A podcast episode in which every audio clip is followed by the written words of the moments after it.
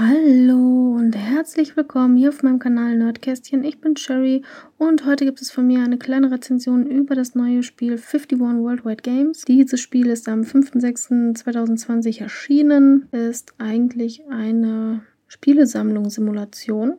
Wie der Name schon sagt, 51 Spiele sind dort mit inbegriffen. Spiele aus verschiedenen Ländern, was ich total interessant finde.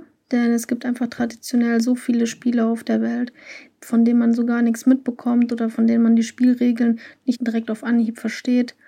Äh, und hier wird es einfach alles ganz, ganz toll erklärt.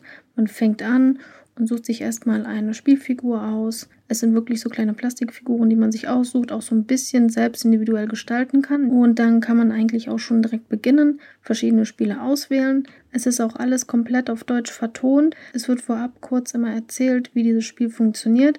Man kann sich dann aber auch nochmal eine detaillierte Fassung durchlesen wo sie auch mit Bildern oder kleinen Videosimulationen nochmal erklärt werden, die einzelnen Spielschritte. Je nachdem, wie sehr das Spiel verbreitet ist oder wie kompliziert es ist, gibt es dann nochmal extra mehr Tutorials. Also man lernt tatsächlich wirklich, wie das Spiel funktioniert.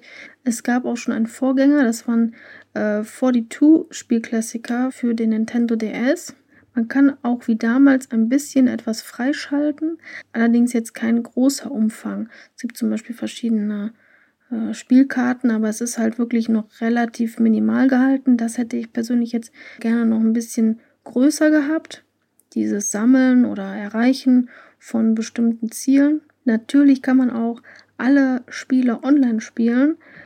Äh, es gibt auch einen lokalen Modus und es gibt auch einen Mosaikmodus, wo mehrere Switch beieinander zusammenspielen können. Allerdings hat man bei manchen Spielen dann je nachdem, in welchem Modus man spielt, wie zum Beispiel lokal oder online, gibt es verschiedene Spiele, die man dann nicht mehr spielen kann. Die sind dann verdeckt, also so ein bisschen grau gehalten in dem Auswahlmodus.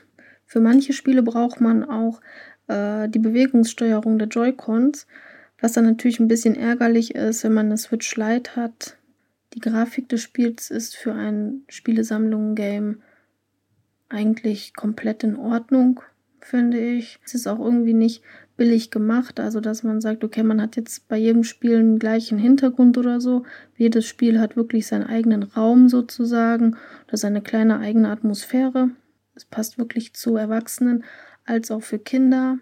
Auch die Auswahl der Spiele von klassischen Spielen, die man kennt, und unbekannten Spielen, finde ich, ist ziemlich gut ausgewogen auch die Spiellänge, wenn jetzt zum Beispiel der Gegner dran ist und man spielt jetzt äh, nicht im Online-Modus, wird ziemlich zügig gemacht, aber auch jetzt nicht rasend, sodass man also auch relativ schnell wieder am Zug selber ist.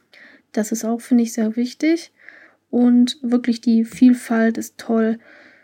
Würde jetzt persönlich, sagen wir mal, mit diesen ganzen kleineren Abzügen 8,5 von 10 Sternen geben weil es halt für manche ärgerlich ist, wenn sie kein Joy-Con haben oder halt auch einige Spiele ausgeblendet sind, je nachdem, wie man spielt und es im Singleplayer-Modus nicht ganz so viele Dinge gibt, die man freischalten kann. Ja, also ich persönlich habe das Spiel ja auch direkt am Release gekauft. Ich finde es sehr, sehr gut. Wer Spaß hat an Brettspiele, Kartenspiele und halt auch dazu bereit ist, gerne mal andere Spiele zu lernen, die er noch nicht so kennt, für den ist dieses Spiel auf jeden Fall etwas. Schaut es euch mal an. Wenn euch mein Podcast gefallen hat, lasst mir gerne ein Däumchen nach oben, ein Herzchen, ein Abo und ein Follow da. Vergesst auch nicht die Glocke zu aktivieren, damit ihr auch kein neues Kapitel von mir verpasst. Habt alle noch einen schönen Tag. Tschüss.